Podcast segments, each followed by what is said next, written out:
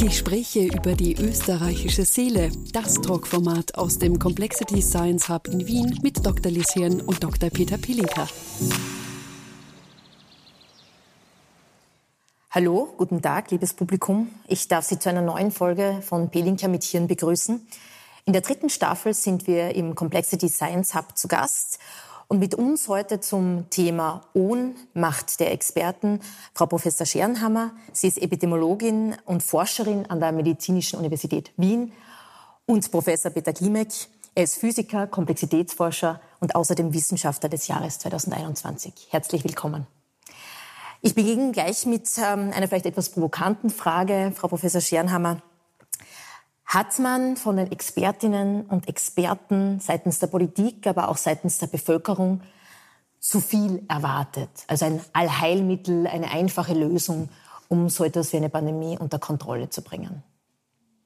Die Frage ist, wenn Sie jetzt meinen, die Politik hat zu viel erwartet oder die Bevölkerung. Also ich glaube, aus, aus der Sicht der Bevölkerung sehe ich das ganz entspannt. Da hat man wahrscheinlich gedacht, die Experten haben das notwendige Know-how und werden das zur Verfügung stellen. Und so in etwa war es ja auch.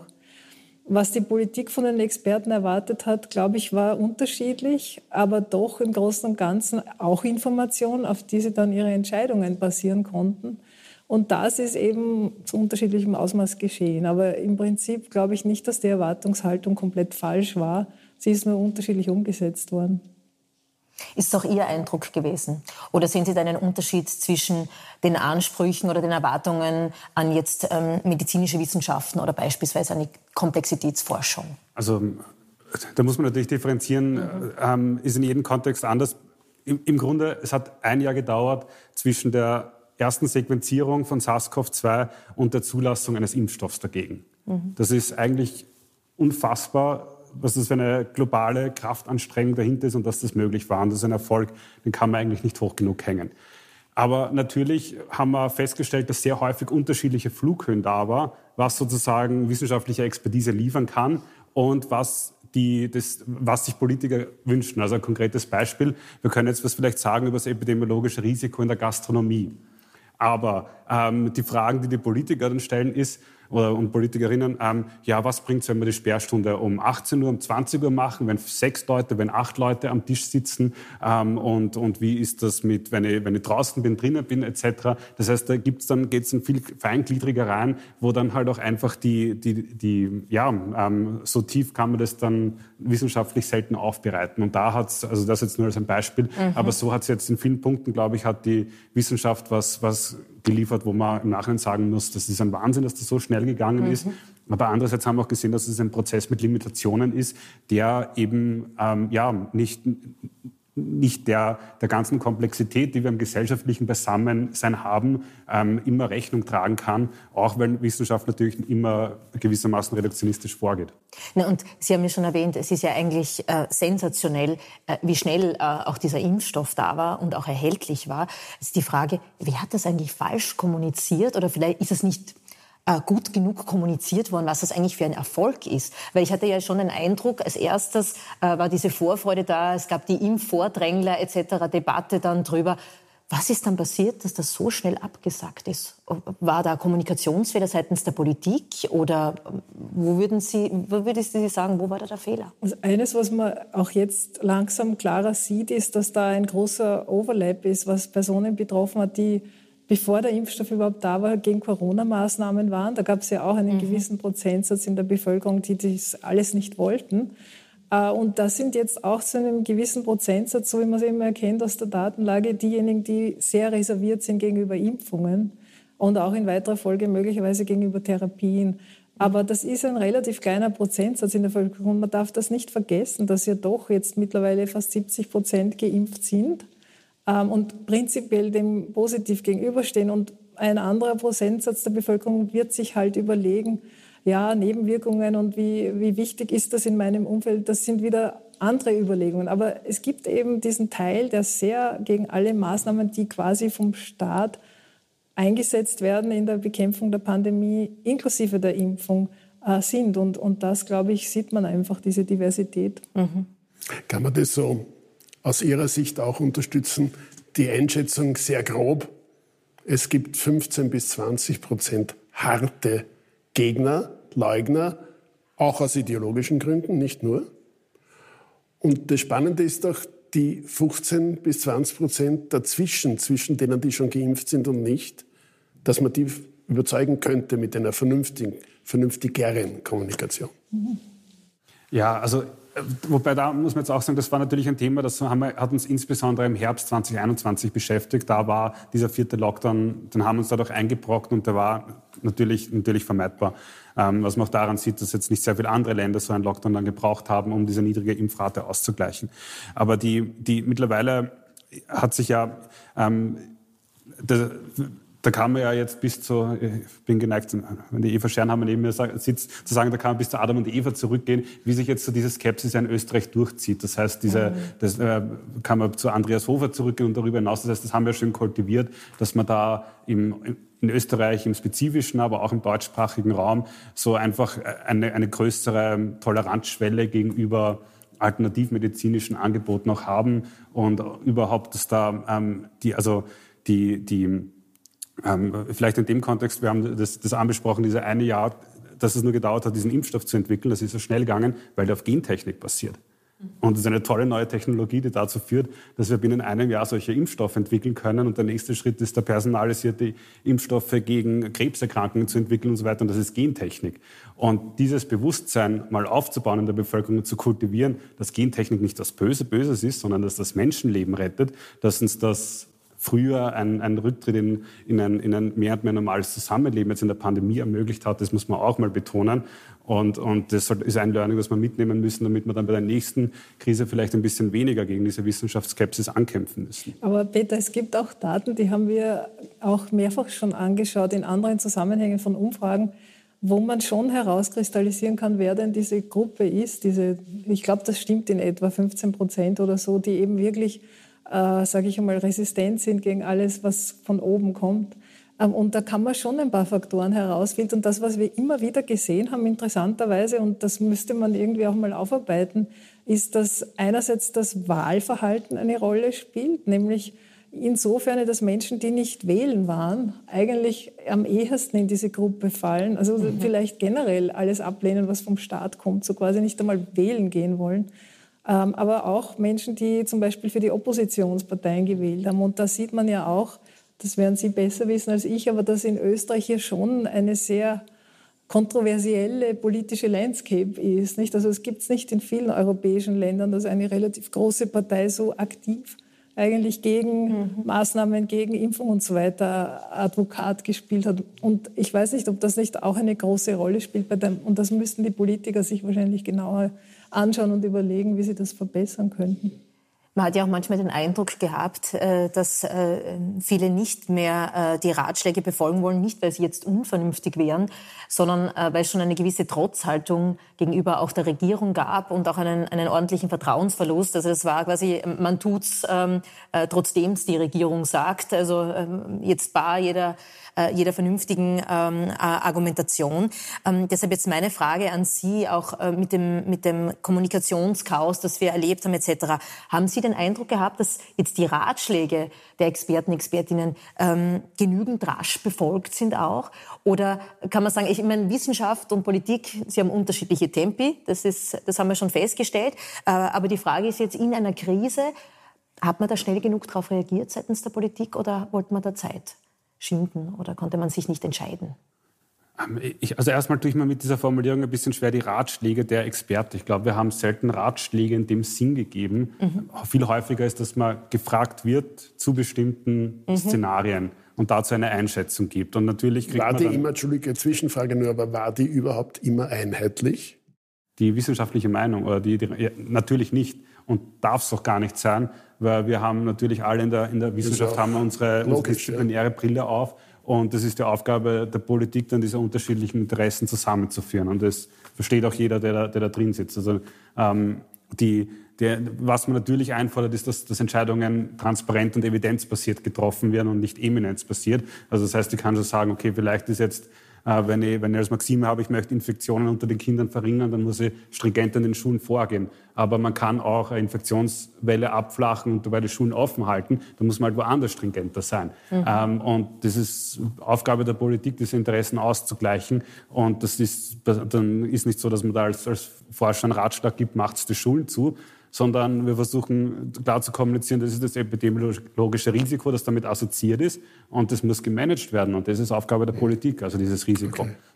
Und ähm, ja, also von daher hat man da jetzt auch, äh, kommt man jetzt selten in die Situation, dass man wirklich einen Ratschlag gibt und der, mhm. dann hat man das Gefühl, ah, der wird, der wird jetzt nicht gehört. Aber natürlich ähm, ist es, ist, ist dann, ähm, haben wir auch immer wieder Situationen gehabt, wo es, wo es auch einfach dann offensichtlich war, dass das, oder einfach, oder sagen wir so, vielleicht nicht offensichtlich war, eben, wieso jetzt so eine Entscheidung genauso mhm. getroffen wird. Um das auch in einem konkreten Beispiel festzumachen, das war dann häufig so in Situationen, wo es dann nicht sozusagen um die Wurst gegangen ist. Also wie wir dann etwa aus dem vierten Lockdown herausgegangen sind, dann war ja die große Stunde der unterschiedlichen Öffnungsgeschwindigkeiten mhm. in den mhm. Bundesländern.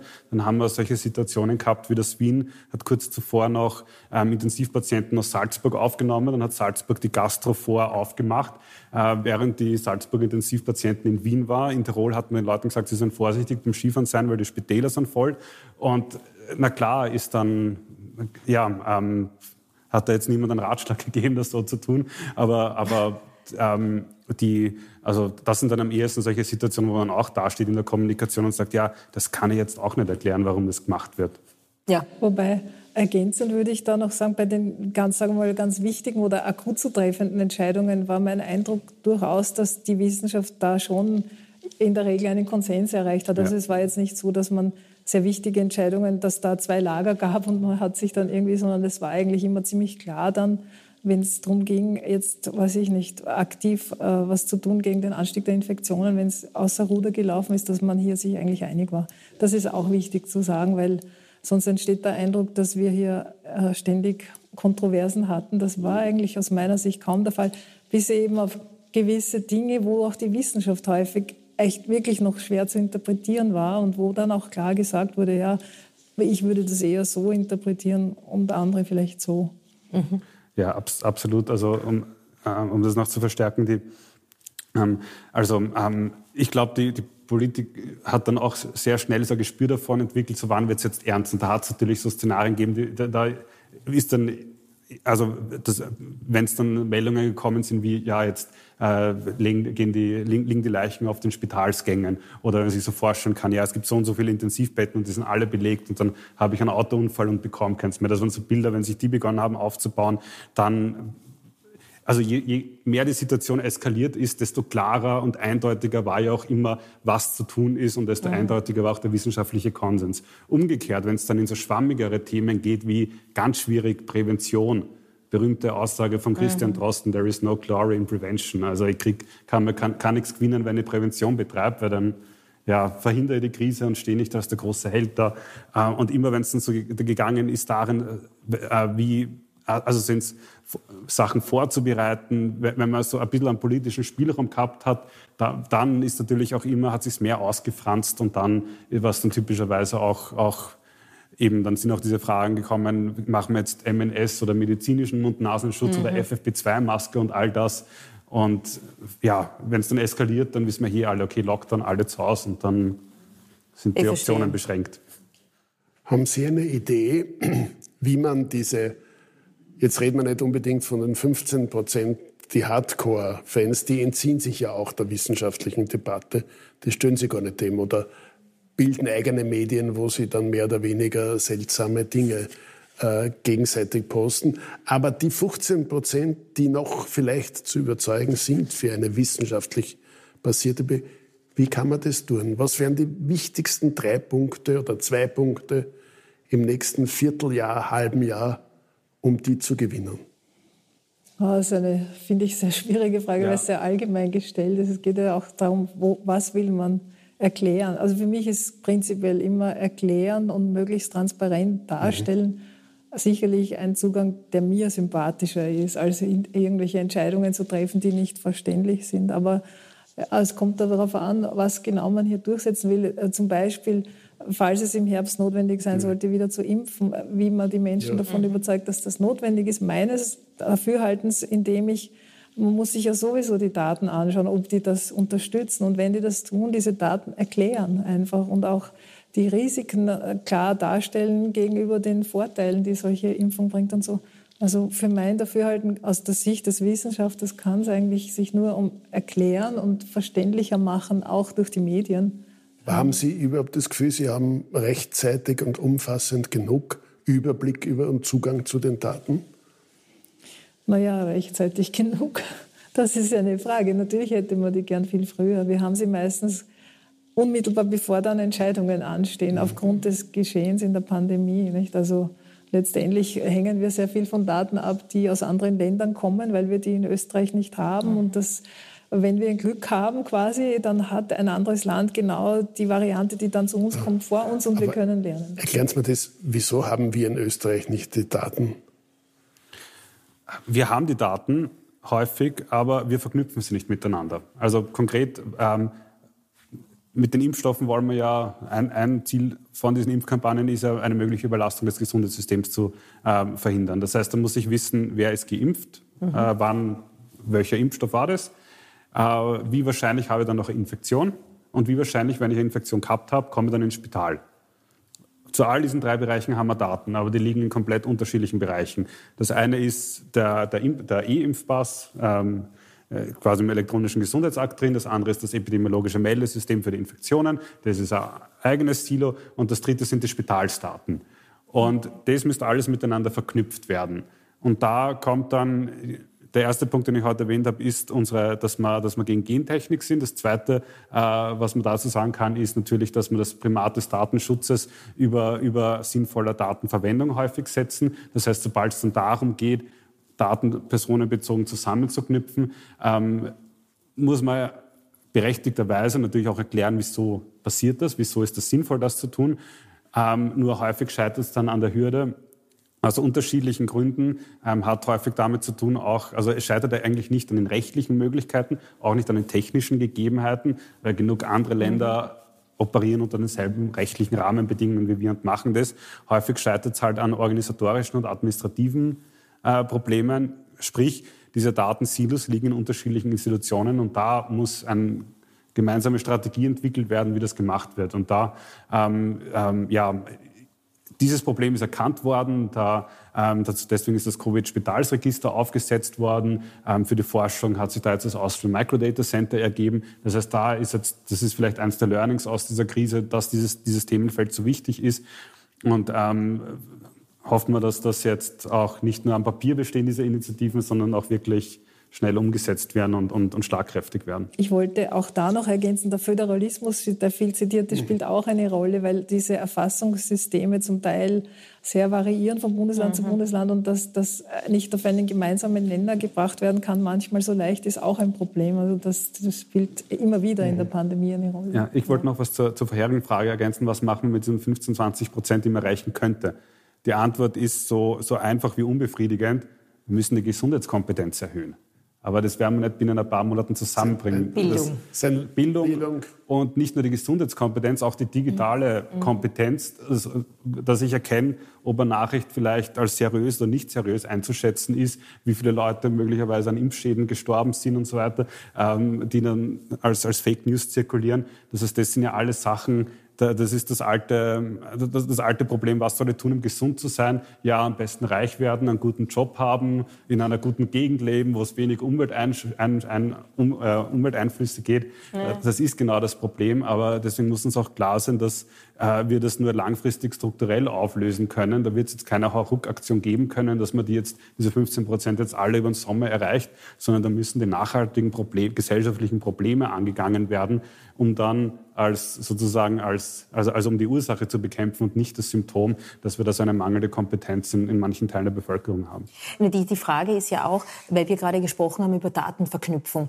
Äh, und ich glaube, jetzt gegen einen sinnvollen, unter Anführungszeichen, äh, Datengeber Braucht. Also im Sinne von, äh, wenn, wir, wenn wir wollen, dass wir die Pandemie besser beherrschen, dass wir Lockdowns vermeiden, wir müssen die Daten verknüpfen, um, um bessere Interpretationen zu generieren etc., äh, da würden Ihnen ja wahrscheinlich sehr, sehr viele zustimmen, auch aus der Bevölkerung. Interessant ist ja die Frage, also warum ist das Einverständnis da, sämtliche Daten einfach an irgendwelche Internetanbieter äh, zu geben, aber beispielsweise überhaupt keine Bereitschaft da, ähm, österreichische Institutionen, die sich damit befassen, unterstützen. Und da wäre jetzt meine Frage an Sie, aber ich weiß, das geht jetzt eher mehr in, in Ihre Meinung rein oder was, was, wie Sie es einschätzen, inwieweit auch dieser, dieser Verlust, äh, Verlust der Glaubwürdigkeit der, der Politik oder auch dieser, äh, diese, diese unsichere Kommunikation, diese, diese chaotische Kommunikation dazu beigetragen hat, äh, dass man sich einfach nicht mehr auf gewisse Institutionen, Apps, ähm, Meldesysteme etc. verlässt, sondern eher sehr, sehr vorsichtig hier umgeht.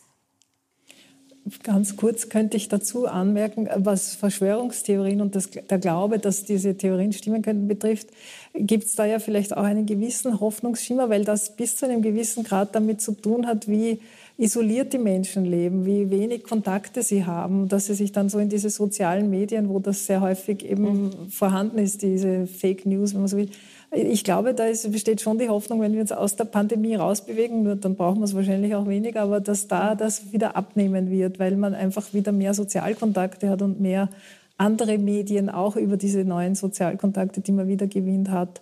Also das ist ein wichtiger Faktor, glaube ich, den man bei, bei diesen Verschwörungstheoretikern, die es eben gibt in jedem Land, nicht vergessen sollte.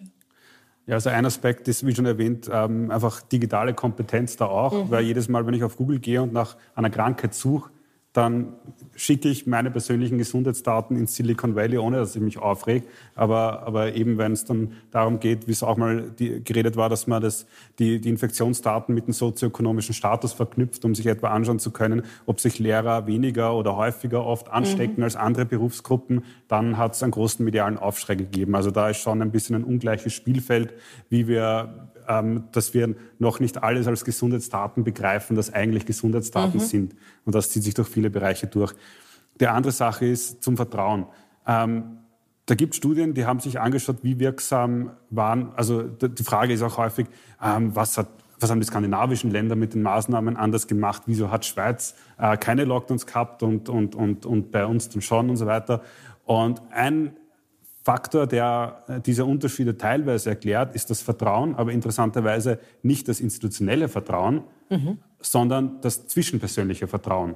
Das ist das Vertrauen, dass wenn sich meine Arbeitskollegen, wenn sich meine, meine Freunde an den Maßnahmen halten und sich impfen lassen, dass ich das dann auch tue, dass dieses gegenseitige Vertrauen da ist. Und das erklärt viel oder überraschend viel, äh, zumindest von, äh, von, dem, was ich erwartet hätte, in diesen Unterschieden zwischen den Ländern, die wir gesehen haben.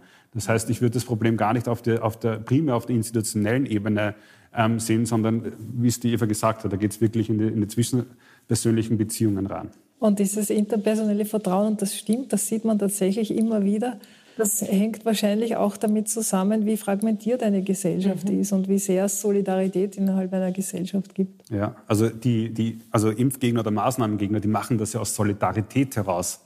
Die verstehen ja nicht, wieso 60, 70 Prozent der Bevölkerung nicht kapieren, was da für ein, für ein Schindluder mit den Impfstoffen und wie wahnsinnig die Maßnahmen sind und wollen ja andere davon schützen und denen sagen, hey, passt auf. Und das, die machen das ja aus einer Solidarität heraus. Und diesen, diesen Widerspruch wird's nur auf, wird man nur auflösen können, wenn man diese Fragmentierung der Bevölkerung auflösen kann.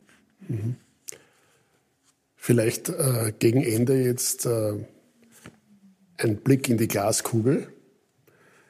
Wie lang werden wir alle, inklusive Sie, mit dem Thema noch zu, so intensiv zu tun haben wie in den letzten zwei Jahren? Die berühmte Glaskugel, ja. Ähm, man kann eigentlich nur kurzfristig vorausdenken. Äh, man kann vielleicht überlegen, was im kommenden Jahr auf uns mhm. zukommt. Und ich bin mir einigermaßen sicher, dass uns das weiterhin beschäftigen wird. Also kommt die nächste Welle.